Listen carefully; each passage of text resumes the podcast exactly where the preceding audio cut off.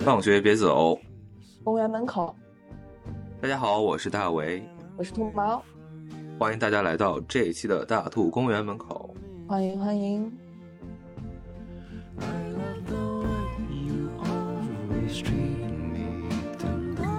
最近啊，我们这个文娱圈可以说是事呃事件不断，盛事不断啊，就主要有很多的大事件发生。那么最大的这个事件就是，对的，就是咱们的这个奥斯卡。对，我们也是非常的恭喜杨紫琼女士呢，终于是获得了奥斯卡影后这个桂冠呀，真的是实至名归，也是众望所归，大家都真的非常的高兴。然后互联网上真的是一片欢腾，确实非常的感觉到受到鼓舞，很棒。因为这个事儿呢。说白了，我们之前在之前不止一期的节目当中，我们俩都哀叹过电影已死。然后过去的几年当中，因为众所周知的原因，然后影坛也非常的就百无聊赖吧。然后其实大家也说这两年的那个呃奥斯卡越来越水了，越来越烂了。但其实延续到这一届，你会发现大家其实讨论这届奥斯卡，几乎就是因为杨紫琼获得了最佳女演员。就其他的 议题跟奥斯卡有关的电影也好，或者跟其他的那些奥斯卡的其他的明星也好，大家都不讨论，就是觉得都没有什么好关注的，就是感觉在奥斯卡走下坡路的所谓下坡路的这个大时代中当中，那么感觉杨紫琼女士终于是搭上了一次末班车的一个感觉。当然也是要恭喜他了，很恭喜他了。虽然说这个奖可能公信力啊，或者说各种争议啊，已经让他光彩没有原先的那么的闪亮，但是毕竟他还是一个非常不容易取得的一个认可嘛。所以说，我觉得他获奖之后，无论是引起的这种关注啊、热度啊、公就是贺喜之声，或者说是一些争议之声，我觉得都是，呃，他应得并且迟来的一个东西。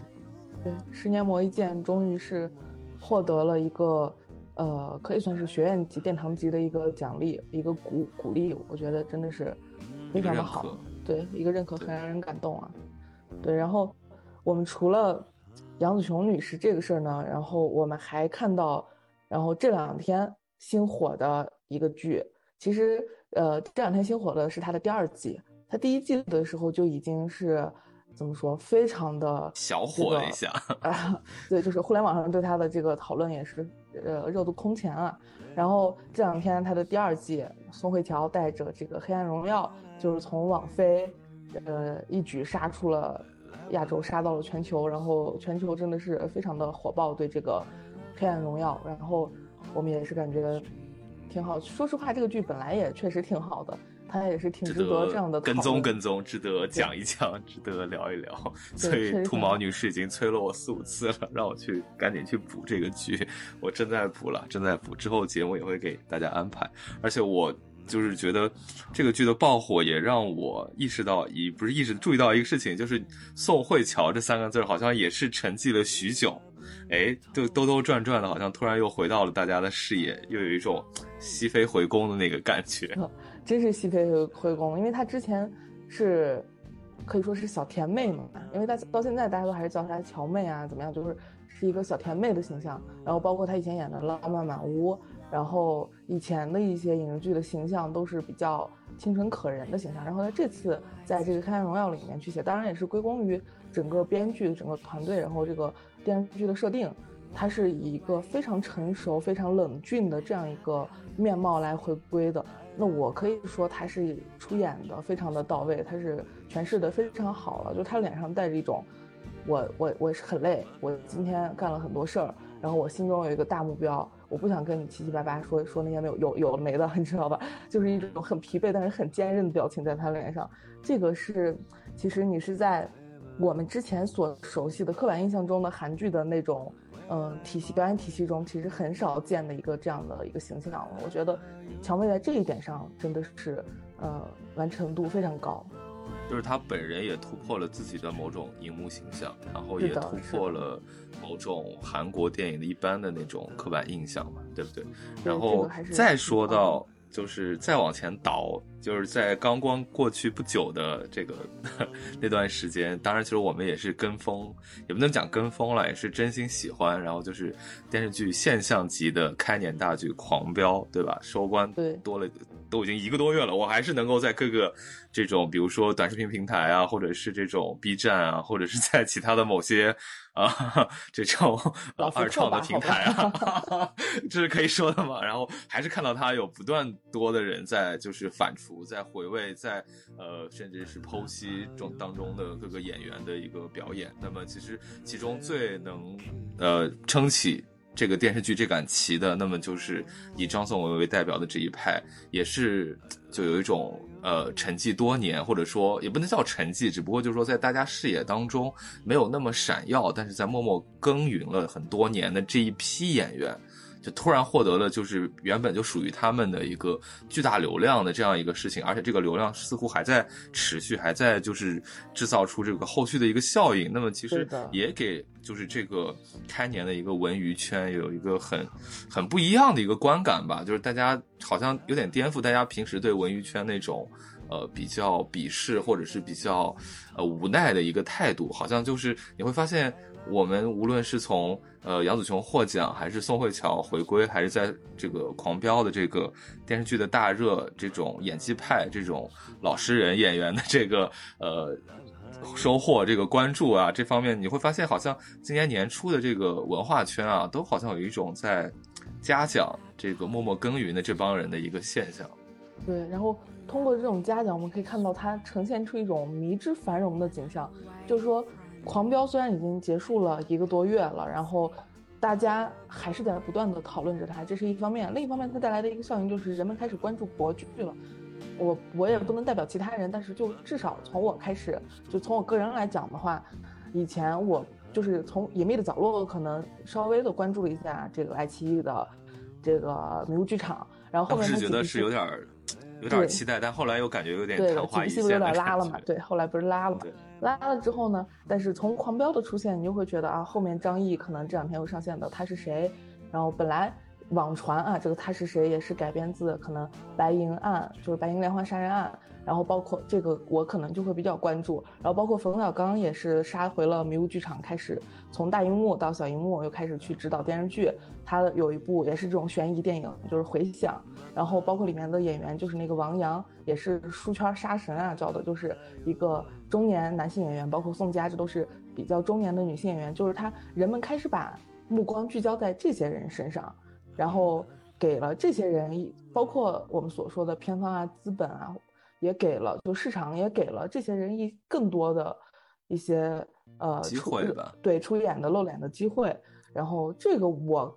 就是我，当然现在可能还要让子弹再飞一会儿，但是我个人还是倾向于。相信它是一个整个市场是一个向好的状态吧，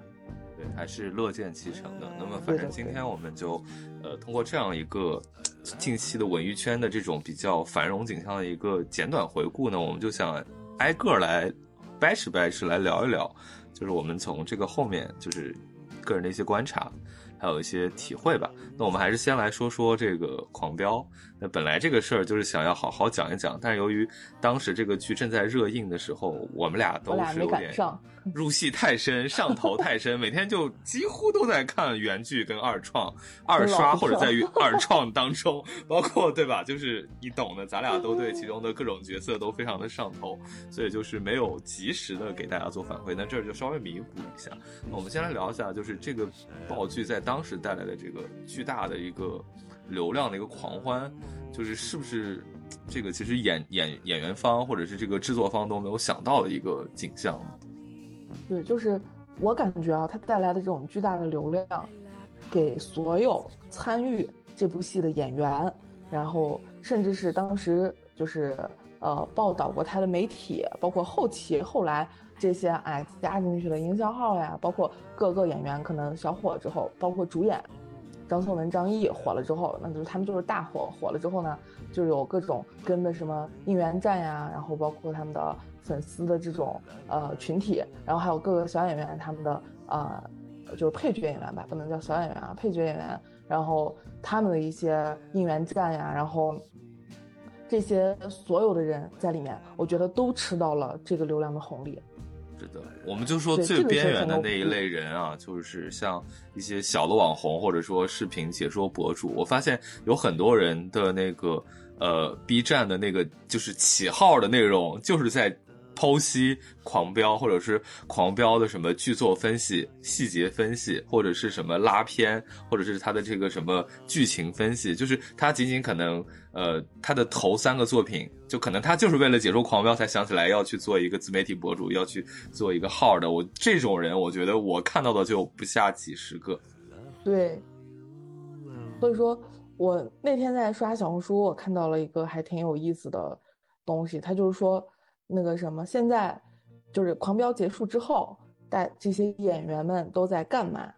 这样的一个对这样的一个小红书，然后我可以也可以跟大家聊一聊。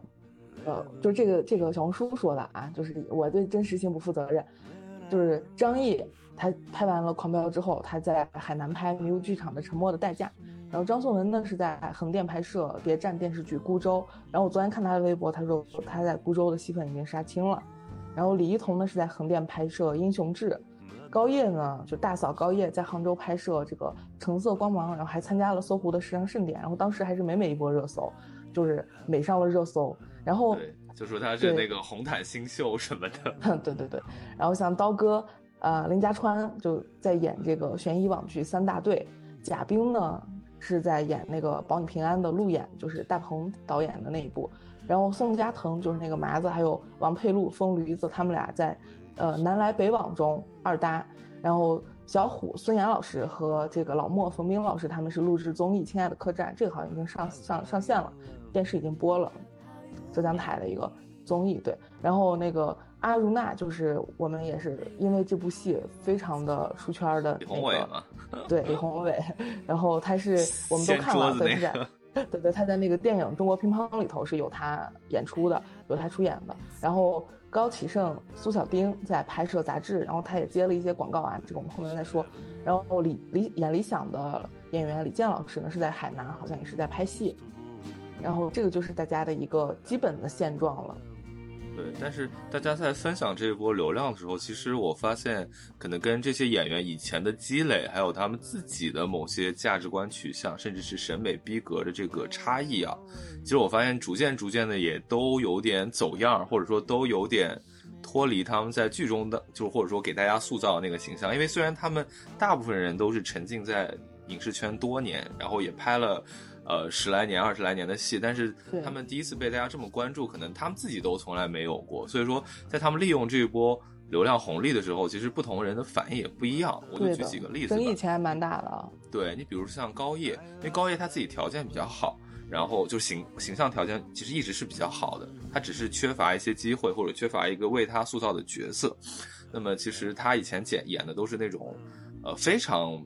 配角的女配。然后，而且是那种形象会比较固定的。当然，这次的这个大嫂呢，其实也是形象是有点偏。让他就是有点风尘啊或者什么，但是由于他比较细腻的拿捏，然后我们就像上次聊那个性张力里头讲的，就是他通过自己的对吧，他自己有自己的服化道的一些设计，就是给这个大嫂这个原本来讲是一个有点扁平的人物，就塑造了一些深度或者塑造一些人物个性出来。那么所以他就是趁着这个势啊，首先就是像你说的，他就已经成功的就是站上了时尚圈的这样一个舞台，对吧？他跟那个倪妮对不对？就是突然就。就是有人就就就就好姐妹一样了，对不对？你看这个，我就是很有稍微有点势力，但是呃，他的条件本身是可以跟倪妮站在一起去比比美的，这是一个。然后他还有就是说，他一下子接了很多的这个代言，但这个代言我觉得逼哥还可以，就是中等朝上吧。那其中这里头最大众的一个事情就是他给那个百度导航，应该是高德地图还是百度地图，反正就是录了语音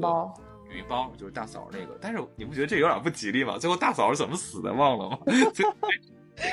对，然后还有就是，嗯，他还给那个手机品牌做广告，然后呃，还有那个口红，我觉得这个跟他都比较搭。他甚至还有那个杂志的那个广告，就是给一个表去拍的那个，这个表是什么呀？反正我也我也忘了牌子，但是我觉得很搭。就是有一种上道了，你知道吗？就是往上嗯在在够这些玩意儿，就是在往上再去够这些好的这些资源。虽然他还没有上那个大刊，但是他目前也是往这块儿在走的。这是一个，我是觉得符合他这个人设跟这个原来的积累。那那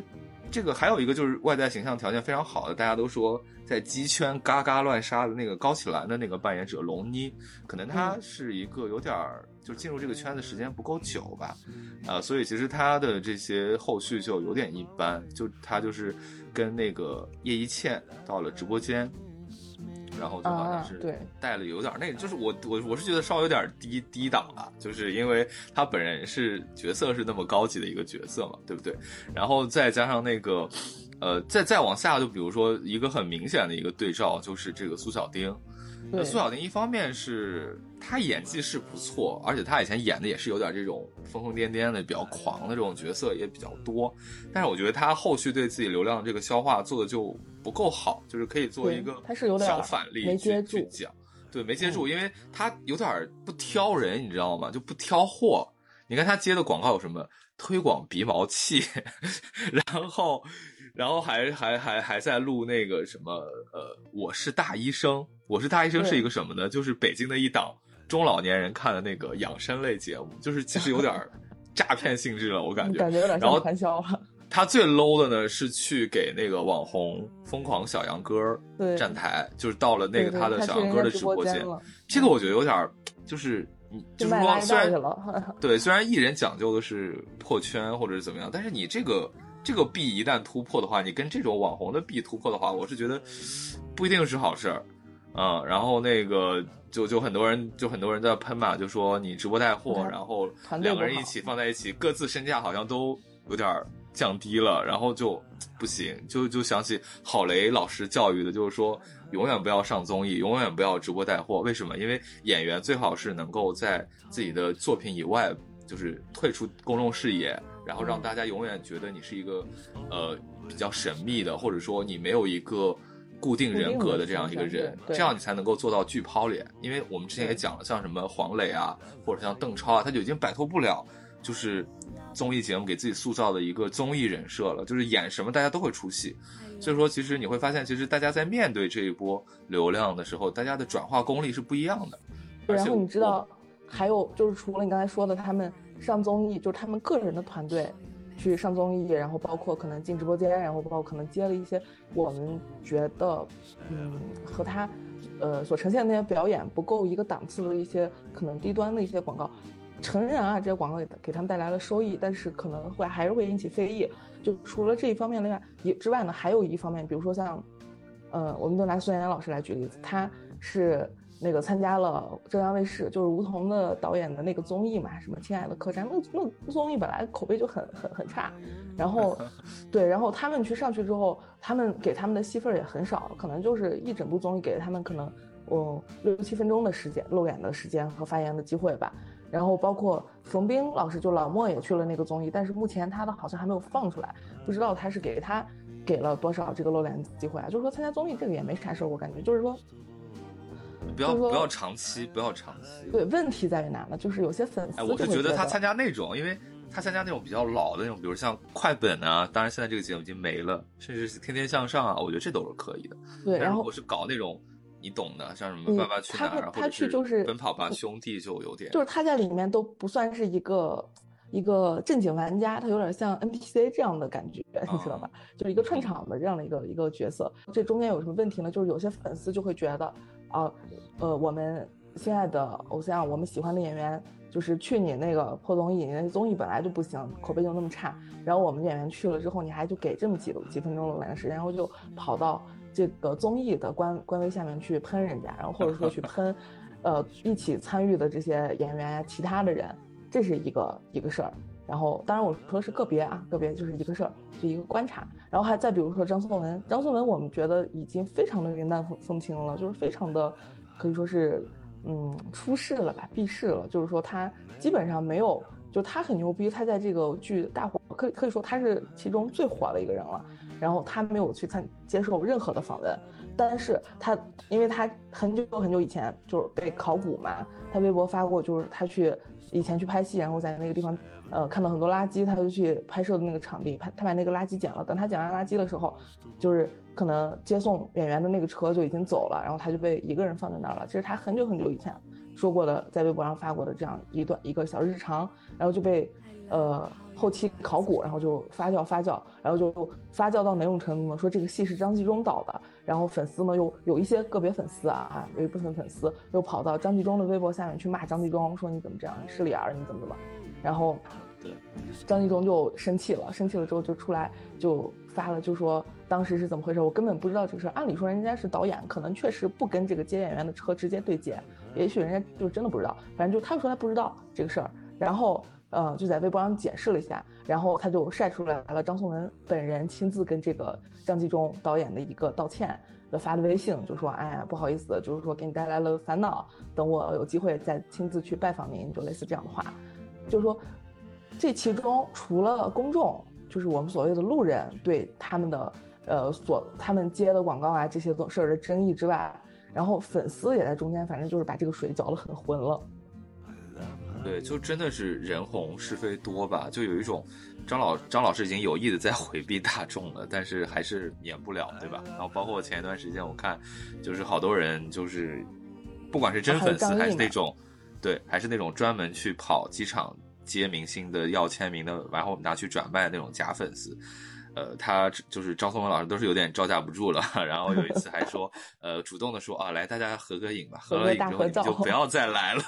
然后他经纪人的表情就非常耐人寻味，就是你以为人家就这么容易放过你吗？然后还有一些就是一些女性朋友，就是对张颂文特别特别上头，然后就通过各种经纪人公司干嘛的，就是非要约张颂文老师见一面。你想。张老师连微博都不敢发了，他平时那么爱发微博，然后他连微博都不敢发，他怎么可能会去见一个粉丝呢？反正就是，就是因为刚好说到这儿了嘛，其实咱俩也可以稍微细聊聊，就是这两这个剧当中最重要的两位就是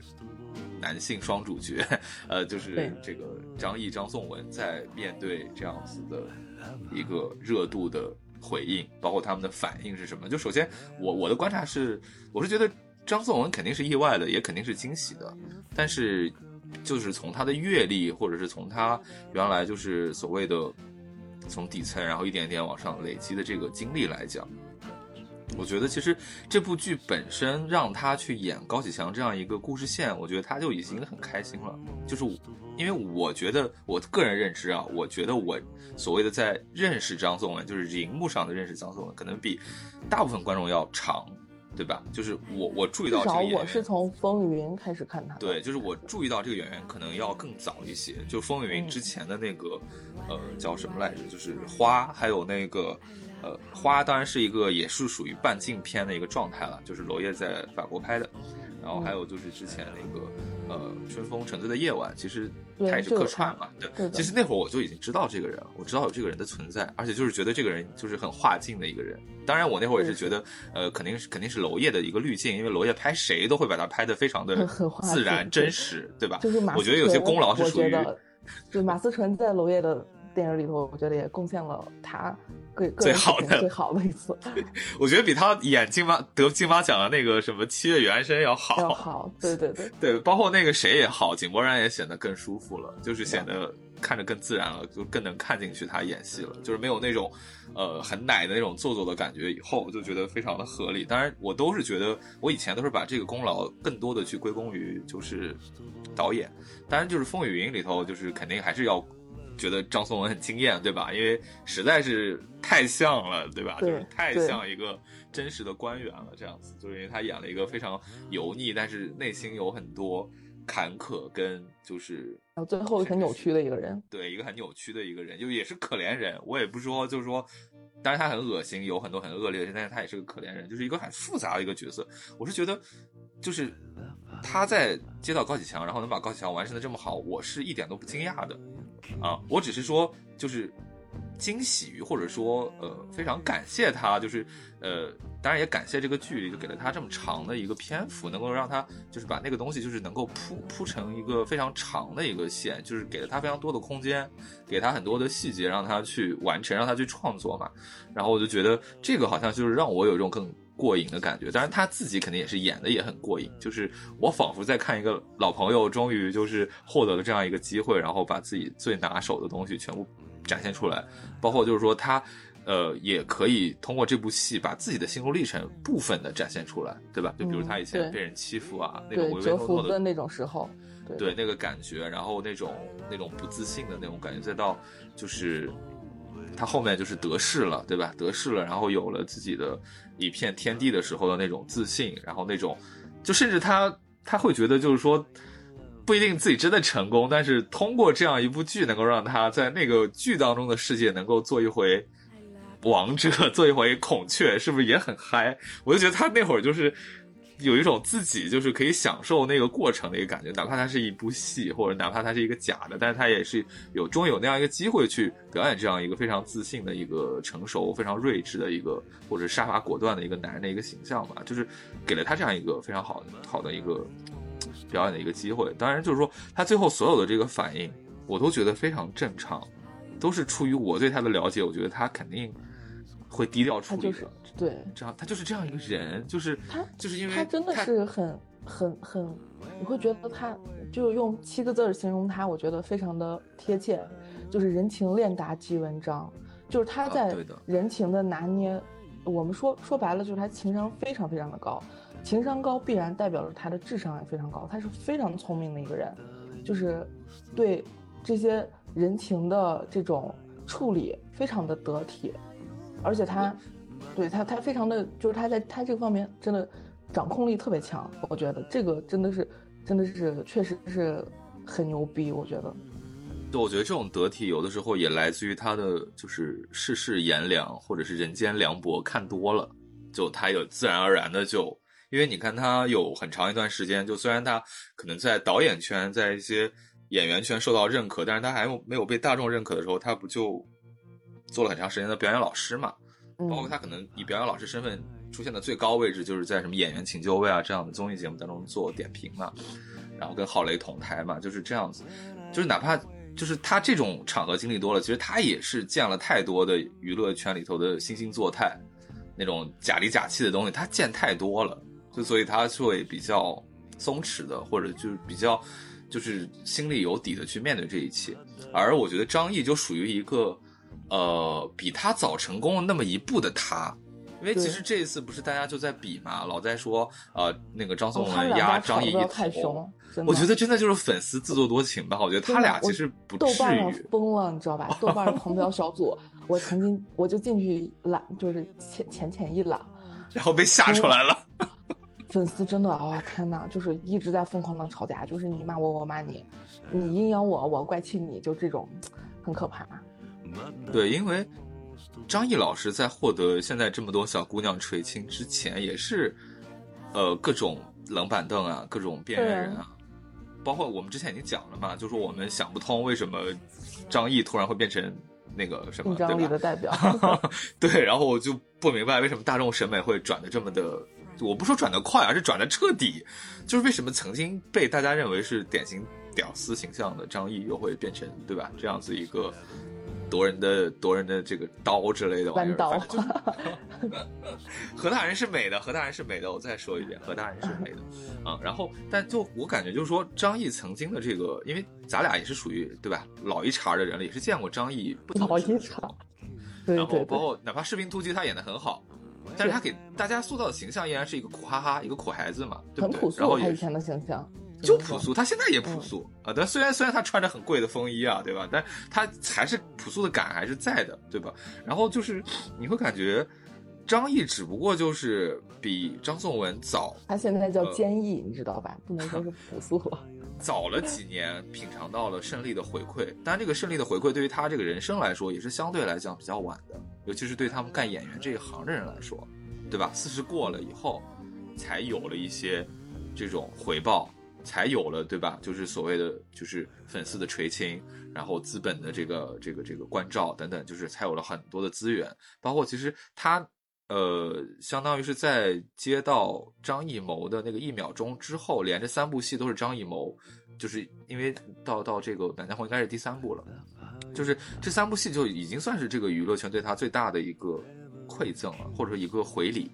因为你想，他要到多努力才能让张艺谋这个国师看得看得上他，就是请他去演，持续不断的请他，每部戏都有他。对，对因为因为因为其实因为其实呃，张艺谋也是一个很，我也不说张艺谋本人，我也不说张艺谋本人，我就是张艺谋那个团队，对吧？他也是很会计算的一个人，就是他哪怕要演技派，也是要一个能够带来流量、能够带来票房的演技派，他也不是说像像娄烨或者像其他什么贾樟柯那些导演，就是非常走。呃，走就是走那个感受的，就是就是觉得你好才找，也不是的，就是他是还是在商业上或者在这些东西，他要找到一个有所图谋的，有所图谋，对的，是的，是的，就这为什么他要找邓超来演？孙俪演完甄嬛就要来去他演演他的电影，其实这里头带着一种鸡贼在里头。但不管怎么说，张译始终还是一个呃，就是他值得，对吧？或者说他也。该该到他了，或者怎么样，所以我觉得其实这个当中其实是有他俩互相，你也不能说是直接的提携，但是间接的或者宏观来看是有的嘛。因为很多也有很多观众说自己如果不是因为张译，也不会来去看《狂飙》这个电影，但是通过张译然后来看《狂飙》这个电影之后，就反倒被张颂文吸引了。那那那这不就是个传帮带嘛，对不对？那哪怕说张译的这个片酬是张颂文的多少多少倍，其实我觉得也没关系。那咱们下一步再补嘛，对不对？而且他们俩在里面确实是贡献了史诗级的表演，这个表演得益于什么呢？就是他们长期的对于这种事业的热爱和钻研吧。你说他俩要没这个金刚钻，揽得住这瓷器活吗？揽不住吧。而且张译就是他们不是之前有一个那个预言嘛，什么二零二三年内娱天降紫微星，我很怀疑就是张译，就是。也有可能是张颂文老师，就是他们俩其中的一个，或者说就是双子的心理降世。因为你看张现在我们的大荧幕和小荧幕，就是张译和张颂文基本上就是你一步我一步，你一步我一步，一直在上戏啊。对他俩是少有的是两个都能 hold 住的，就电影跟电视剧都可以。对，这得益于什么？我觉得我觉得得益于他们对自己羽毛的爱惜，对自己才华有有自知之明，甚至可以说是。完完全全知道我现在积累了多少经验值了，然后我要怎么去用它，我手里拿着什么技能，我在怎么样合适的时候去释放它，这个就是成熟演员的一个掌控力和魅力吧。是的，然后你会发现，其实大家虽然在说张颂文压张译一头，但是有没有去深刻的想过，张译安心这个角色很难演呢？对不对？然后我一开始我看前五集的时候，我也是觉得安心这个口音非常的做作，非常假。但我后面我就觉得其实不是，我是觉得可能张译的这个欲望就是他想图谋的东西更大，因为他想通过一个不那么正剧角色的，我就举一个现实的例子，他不想通过塑造一个理想那样子的一个说话声音也很正，然后形象也很正的那种正正的演法去塑造一个很正义的化身的角色，他想要用一种。去正义化的，或者说是一种有点日常化的，有点甚至是那种就是南方口音小家子气的那种东西，去塑造一个，到最后你会感觉他是一个正义的化身，是一个呃，对吧？就是一个呃一个一个圣母，一个神女一样的存在。我觉得他图谋的是很大的一个东西，而且不知道你这一点能不能就是 get 到怎么说呢？就是说，就是说。大家都在说《狂飙》这个戏里头为什么反派更加吸引人？因为大家普遍喜欢看爽剧，喜欢，呃，巨大的一个关系网，巨大的一个人物设定，给自己填填满心里那个期待，你知道吧？就是为什么说，呃，安心这个角色没有，呃呃，反派那么出彩，就是因为安心这个角色可能日常生活、日常的生活的一些场景太少了，没有安心唯一吃饭就是跟高家高家人吃的，不是跟高启强就是跟高启兰，然后没有看见他啊。呃，为了一些自己私人的欲望，儿女情长那些东西，在就无非就是他自己切断了和孟玉的那一层，啊，爱情嘛，就是他怎么形成这样的性格，交代的有点少了，这个是编剧的问题。是，就包括他父母怎么死的啊什么的，就太少了，这个事儿说太少。但是呢，就是就是就是因为这个设定，设定它就是要让安心变成一个孤绝的一个呃所谓的可能时代下的逆行者，然后就是别人都要都都有自己的软肋，都要保护的东西。安心，我安心可以什么都不要，我就是要为了我心中的正义，我什么都不要了，我切断，我自行切断，我切割了我人生中和我所有的联系。我人生唯一的梦就跟 宋慧乔演的那个《黑暗荣耀》一样，就是我切断我人生唯一的梦就是跟你刚，哎，斗 垮邪恶，对，然后就是这样，就是斗垮你们这些邪恶，就是他的设定已经是这样了。就像你当时看剧的时候跟我说的呀，就说如果这个安心不是张译演，可能会有更多人不接受他，觉得他演的不好。我觉得张译老师已经把安心诠释的可以说是在有限的设定里头，通过他自己加的一些设计的一些小细节。可以说已经演的是非常的好了，没错，所以说我就觉得两边粉丝的霸占真的是有点加戏了，有点没必要了，真没必要。对，然后包括就像你刚才说的，一方面是粉丝霸占，对吧？好像是让喜欢张译的人开始反感张颂文，然后另外一方面就比如你前举的那个呃张纪中那个例子，对不对？然后就是一些呃张颂文的那个自来粉。然后来去骂导演或者干嘛的，其实你已经会观察到一些，就是这种这种荣耀背后的或者这种光辉背后的这个阴暗面已经开始渗出来了，就是这种迅速的造神，你不觉得会打扰到这个可怕？你不觉得对非常可怕？就是说张颂文应该不是第一个有这样的事情出现在他身上的，就是我们俩也是表示非常的担忧。我们我们真的希望。他们俩可以非常好，然后就是，就是我我如果我有那个本事，我有我把他们俩二十四绑在绑在片场，疯狂输出，然后就驱逐那些市场劣币，我眼子都够爬。他们俩是给我研究的，我好可怕，就是是非常希望他们好的，所以我我很害怕这种造神的力量，因为造神的反面就是毁神，造神来的有多快，毁神的时候就有多猛，对吧？我们一代一代这种爆剧产生的。啊，各种的流量王子啊什么的，已经我们已经见识过太多这样的戏码了。有没有有没有什么例子讲讲？你比如说，你比如说之前的一些爆剧王子，你比如说以前单改火的时候，肖战、王一博是不是非常的火？然后肖战后来二二八也是因为跟粉丝的一些啊事情，对吧？然后呃。整个就是引发了娱乐圈震荡，大震荡，对不对？然后各个圈子的人都在口诛笔伐，然后到现在你在一些媒体上，你比如说呃微博，然后包括什么呃豆瓣啊、B 站啊，就还可以看到一提到肖战，所有人都在骂他。然后你再比如说张哲瀚之前，陈因为《陈情令》火了之后，张哲瀚他们后来又演了一个《山河令》，我就他现在已经是素人了啊，就是因为他也是因为那些一些不好的事儿争议吧，反正就是。等等吧，然后包括王鹤棣，王鹤棣也是去年，哎，不是哪一年？去年还是前年？《苍兰诀》火了之后，去年夏天《苍兰诀》火了之后，然后王鹤棣也是，呃，冲上流量小生一线流量小生的这样一个地位吧。然后随之而来的就是非常多的谩骂和质疑，说他长得像猴啊，类似什么的，就是，对，就是就是这种。都面临着太捧了之后，就会有面临着他看不惯你的人就会非就是会非常的黑你，包括像波子哥也是啊他和正在他的局面，你知道吧？就这个就很可怕。对啊，因为你看，像你前面讲的就是肖战这个事儿，那我就想，就王一博这个事儿也是。就虽然我是觉得王一博是一个，我也认同就是绝望的文盲或者怎么样，但是你就事论事的，要是看，比如说就我讲那个。呃，陈二的无名里头，就至少他在导演的框架下，我觉得他还行，就没那么差。因为我是摘出来去看就是这部戏的，你知道吗？就是他跟他跟着那个谁，他跟着那个梁朝伟去对，当然是要弱很多了。但是他还真不像网上一片黑的那么差，就我感觉。因为我之前看他的更差的剧的时候，我那会儿倒还追捧他呢。对不对？就是他出道，他更年轻，他那些剧的时候，我觉得差的没边儿，然后反倒就捧的不行。然后我看到他现在稍微有点那种呃傻了吧唧的进步，我觉得还行的时候，呃，那网上好像说他一句那个好话都不行了，就就就就要说我我我跟那个文盲为伍了之类的，我就觉得 这种情绪是非常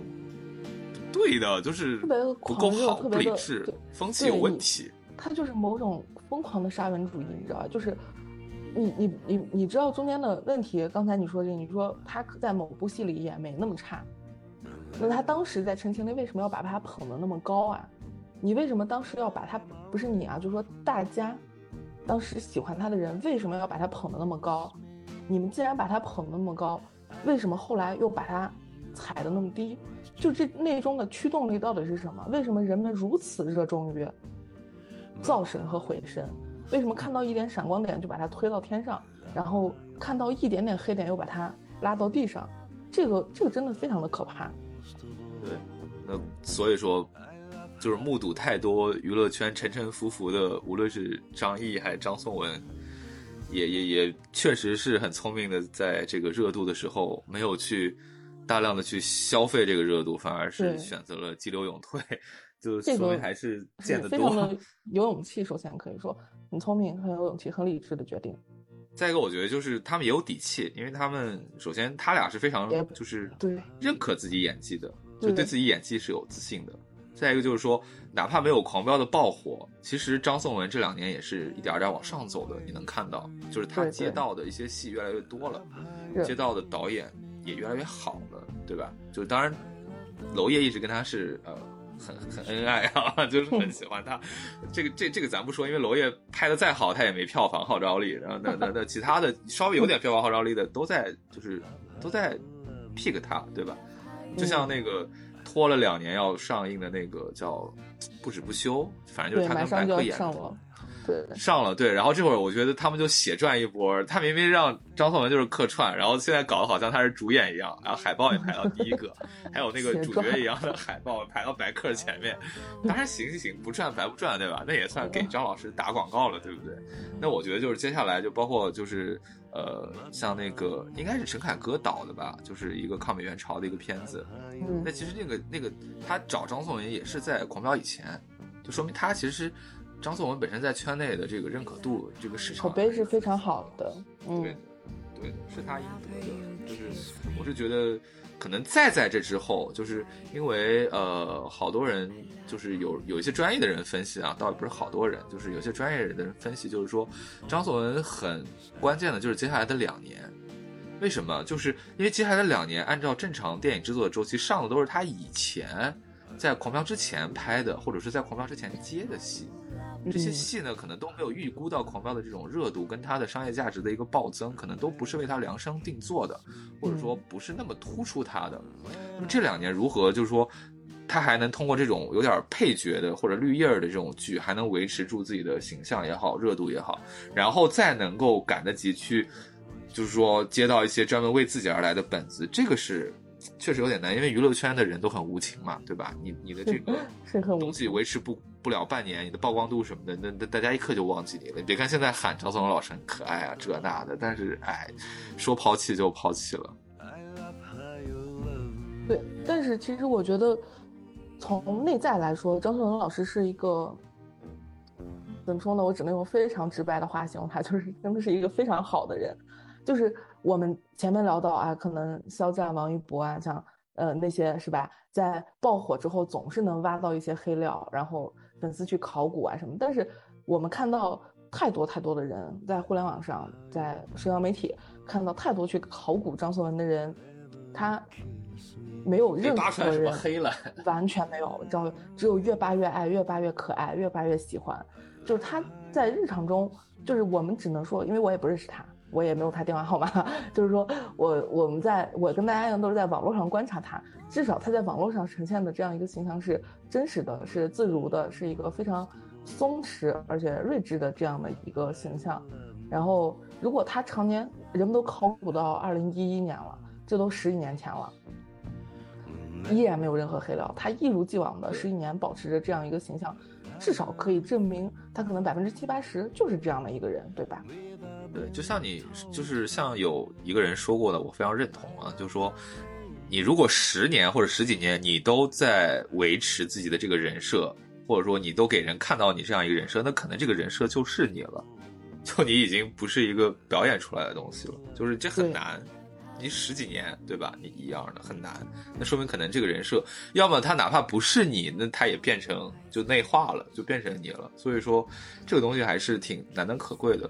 再一个就是，虽然我知道张颂文老师一定也会安贫乐道或者干嘛，但是我真是希望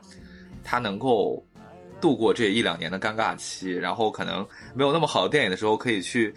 利用高启强的余温接一些比较高档的广告，对吧？比如说表啊，或者是车啊，或者酒啊，我觉得就是能够维持住他这个这种嗨的这种这种嗨哎那个 high level 的一个感觉吧。然后这样子好歹就是说让更多的观众能够以他为一个偶像，或者说为什么要以他为偶像？就是这种老实人的勤恳终于能获得报偿的这样一个偶像。我觉得这个现在这个社会上真的很需要这样的人。你懂我意思吗？它是一种内在的，就哪怕你在安贫乐道，我希望你能延续你的成功，因为你这样的话会安慰我们还在默默努力的很多人，给我们很多人一个一个榜样。嗯，内心真的是希望他好，因为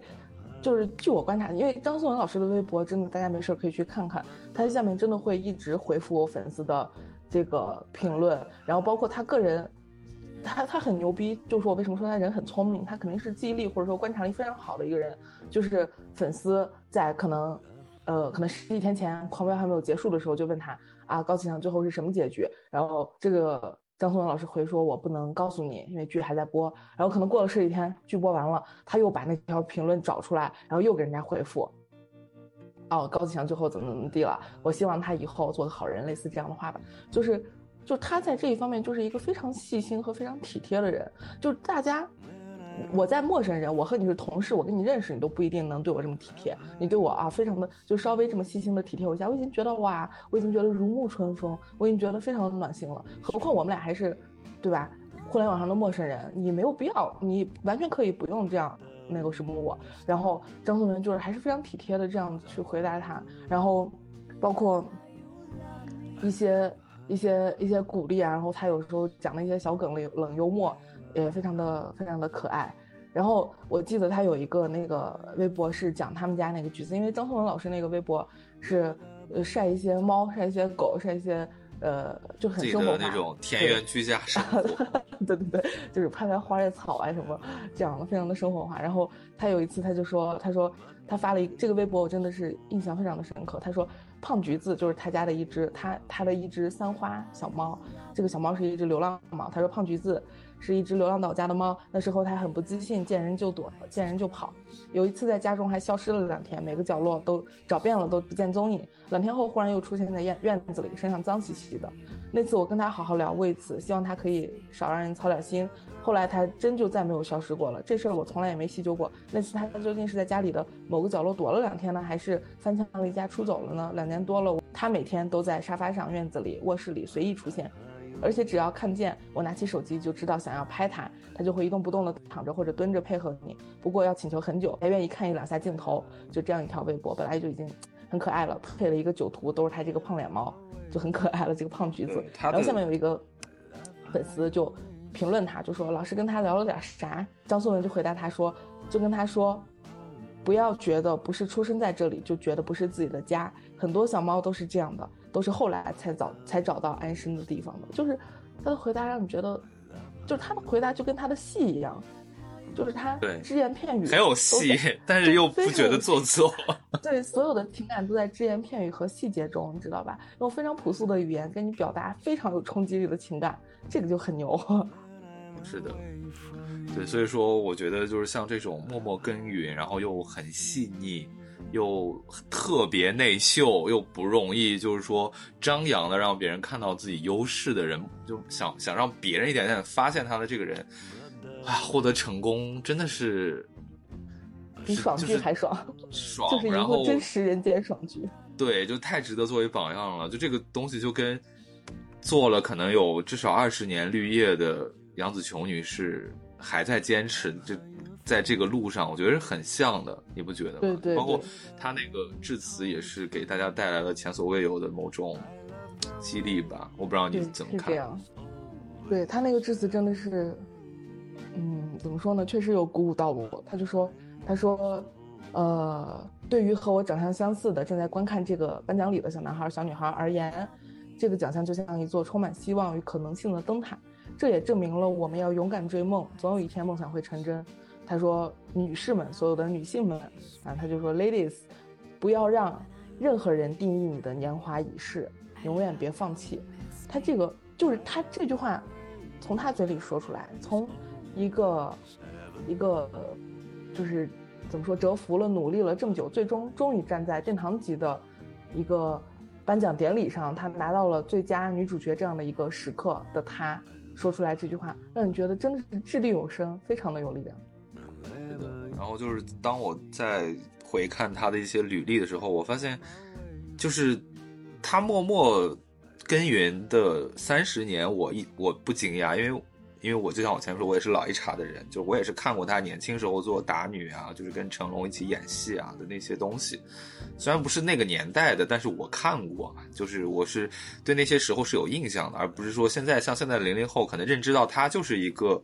老太太，或者说就像网上有很离谱的评价，说什么什么杨紫琼是不是很穷啊？为什么她到现在还在接接戏拍或者什么的？就我我不是，就是说我对她从打女开始到现在这么长时间，我是有预知的，或者说有是有预估的。但最最让我惊讶的就是说，她前半段她特别年轻的时候那段履历，就是我第一次知道，我才知道她获奖以后，我才通过就是 翻她的资料才发现，就是她原来居然是跟。就是张曼玉啊，那个时候是一起作为，就是像香港小姐、马来西亚小姐就选美出身，对选美，然后然后演了一些傻白甜的角色，在香港影坛 出道，演了一些特别傻的，就是就是需要被人拯救的那种女性柔弱女子的形象，花瓶儿，然后又像正常的港星港女一样，就嫁了富豪，对，就她的。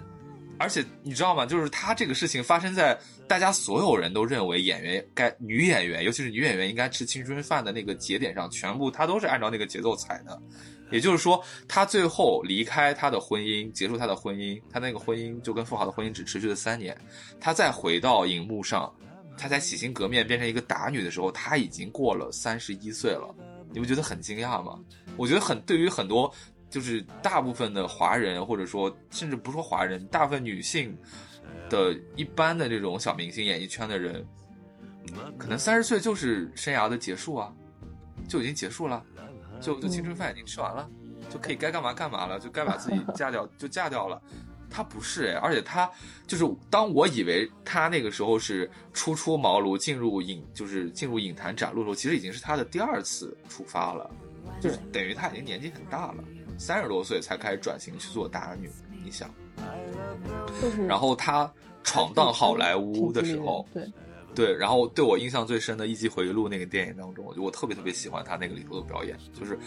我我我跟我我我之前跟那个听友群交流的时候，我说我第一喜欢的杨紫琼电影不是《卧虎藏龙》，而是《一级回忆录》里头的那个马妹哈，但是。虽然他那头戏份很少，但是我觉得就是非常的得体到位，你知道吗？可能第二部是，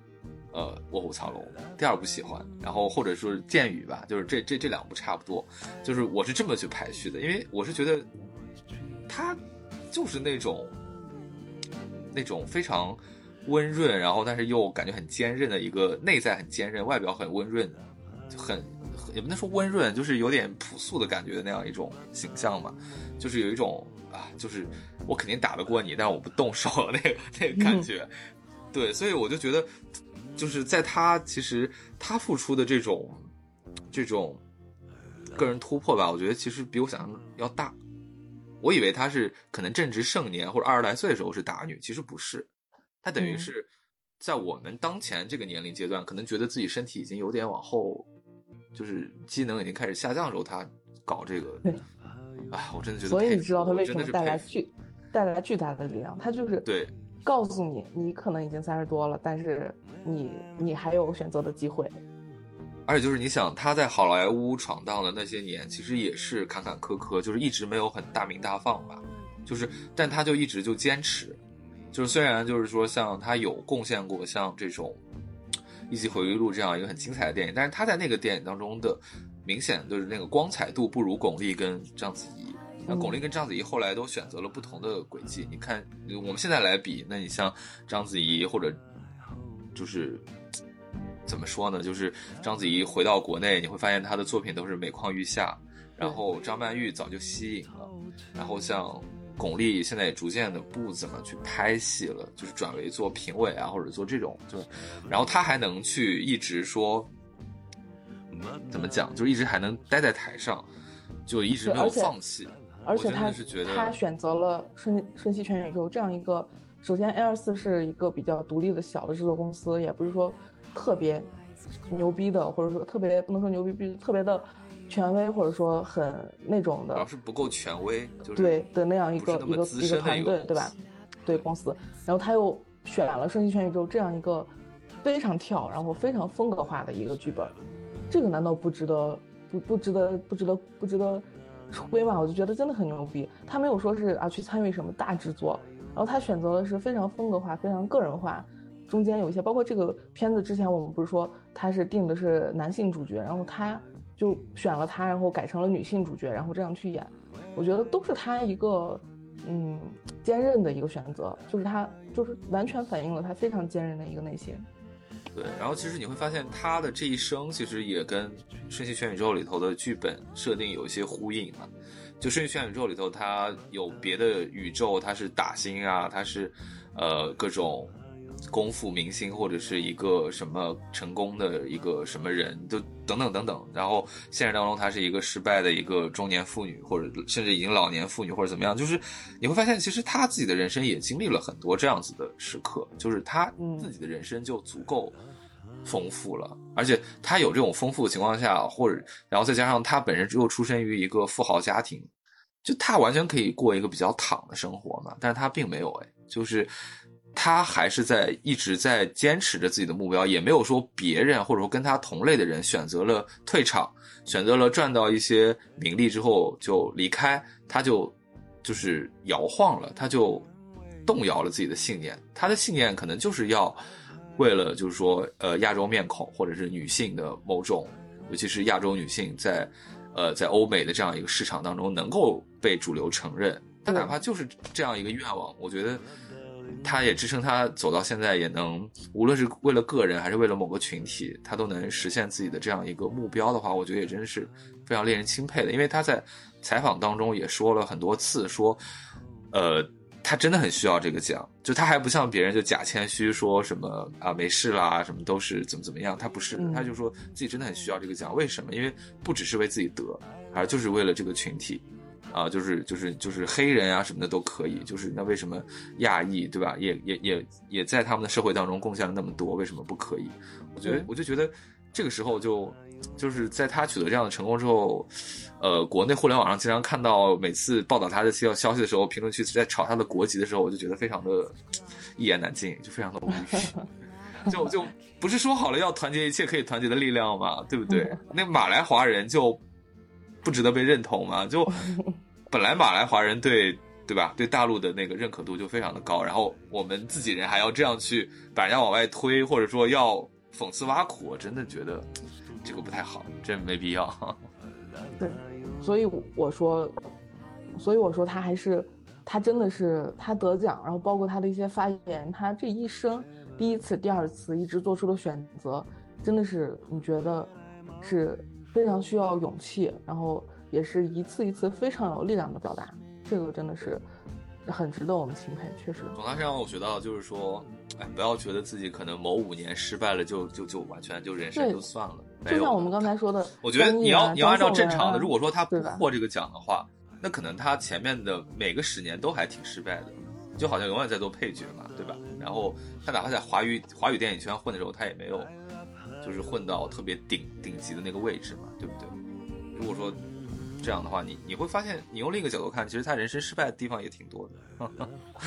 但是你也不能用最后这样一个奖去，即便他没有得这个奖，他的每一次的选择也是非常的勇敢，真的是，真的是，就他每一次做出选择的这个行为，包括他为了这份选择所需要付出的勇气去承担的这份这份担当吧，真的也是非常的鼓舞人，就是。而且而且现在他获了这个奖，对吧？然后就像我刚才说的，我们联系前面聊过的张译啊、张颂文啊，他们到人生的可能就是在，呃，说后半程吧，就是说比较中中中中间赛段，然后才得到了某种嘉奖，得到了某种正向的反馈，得到了机会的垂垂青，我觉得这个都还是挺鼓舞人的。他至少告诉了我们，你留的青山在，不还没柴烧，对吧？就是至少告诉他，至少告诉了我，要好好保养，对吧？你千万不能放弃自己嘛，对吧？尤其是在你在身体和形象上，包括你表现出来的外在的一些精神面貌，你还是要你要对这个这件事情充满热爱嘛。包括我们最开始聊的宋慧乔。你说她一直童颜吗？也不是，他一直他他现在还像当时浪漫满屋那样一脸胶原蛋白，那也不可能，也不现实，也不对劲。他现在毕竟已经四十了，可能三啊，他有没有四十呀？反正就是将近四十了。对，然后但是你说他丑吗？他一点都不丑，他甚至是非常的美，就是另外的一种美。就是说你你在你人不能不能放弃自己的身体，尤其是当你还在活一口气儿，就还是我之前说过的，对的，就是你不是说你。的这个皮肤或者怎么样，对吧？你人活一口气儿，有那股气儿提着，你老了也会好看。对的，就是说机会嘛，总会来。你人生最可怕的啥？就是钱还在，人没了，知道吧？机会来了，你萎了，然后你排队啊，排到你跟前了，你咔嚓你走了，你没赶上，这个就是你，你得一直排着，因为总会排到你跟前，机会总会来，对吧？然后你可能在精神上，精神上最怕的就是认了，就是千万别认，就啊我就这样了。你可能三十岁了。你觉得啊，呃，结婚了，生小孩了，就认了一辈子就这样了。你仔细想想，这个不可怕吗？这个不痛苦吗？你人，你当你意识到人只活这一生的时候，然后你可能你已经过了三十年了，而你你你觉得啊，一辈子可能就这样了，你的一条单行道你已经走到这儿了，然后你就认了。你觉得所谓的以前的一些理想和梦想都是笑谈，都是狗屁就不认了。我觉得这个这个就是自己先。对自己先缴械，自己先停止折腾，这个事儿是挺可怕的。就是怎么说呢？保留火种吧，你就想象自己是水库，就永远别觉得刘慈欣是一个公园，刘慈欣只是在水库里头搞创作的公园而已。人家其实在搞创作，重点永远在搞创作，好吧？别用负面的东西去定义自己，持续学习，维护好自己的这片土壤，我觉得这个是很重要的。就哪怕明天我就要入土了。那今天也不是我人生的最后一天，对吧？我明天我就要进焚化炉了，我今天依旧是一具理想主义的尸体。精彩，精彩，精彩！对，就说就是你还没死的时候，就这这局就还没完，对吧？就就不要认了。可能你你恰恰在你认输了，或者你就认命了的那一刻，你可能真的就完蛋了，对不对？只要你你不认输，你可能到你肉身还没死去的的时候，你都是可以翻盘的。也不能说翻盘，就是翻盘显得这个人生就一定有很大的一个抱负感。我是觉得，还是要追求一些自己真正想追求的东西。你的人生，你的人生就可以延续了。就像我看那个《黑暗荣耀》第二集里面有一句，我为什么说《黑暗荣耀》这个剧很牛逼？就是它金句真的挺多的，但是它在这种金句上又给你很强的冲击力。就是《黑暗荣耀》最后有一句，就是宋慧乔报报完仇了，复完仇了，然后他就告诉自己，他说：“哎呀。”十九岁来了，十九岁快乐，就他终于来到他人生的十九岁。他可能之前都是一直在完成他十八岁的事情。其实他那会儿已经三十多，可能四十了，他一直在完成他十八岁坎儿过了，才才算是过了十八岁。对，对，就是说你只要你人没有变成灰，你的人你的生命就是延续的，你的一切都可以延续。就就就最后就是通过这些我们今天讲的这几个。老实人吧，娱乐圈里头的老实人 的成功，对，再次鼓励我们自己，也鼓励大家，就是我们今天的一个主旨就是这样。嗯，好，那么我们也聊了这么多，欢迎大家在评论区跟我们多多互动，也欢迎大家积极的留言、点赞、订阅我们的节目。那我们的节目就到这儿来，放学别走，公园门口，我们下期见，下期再见。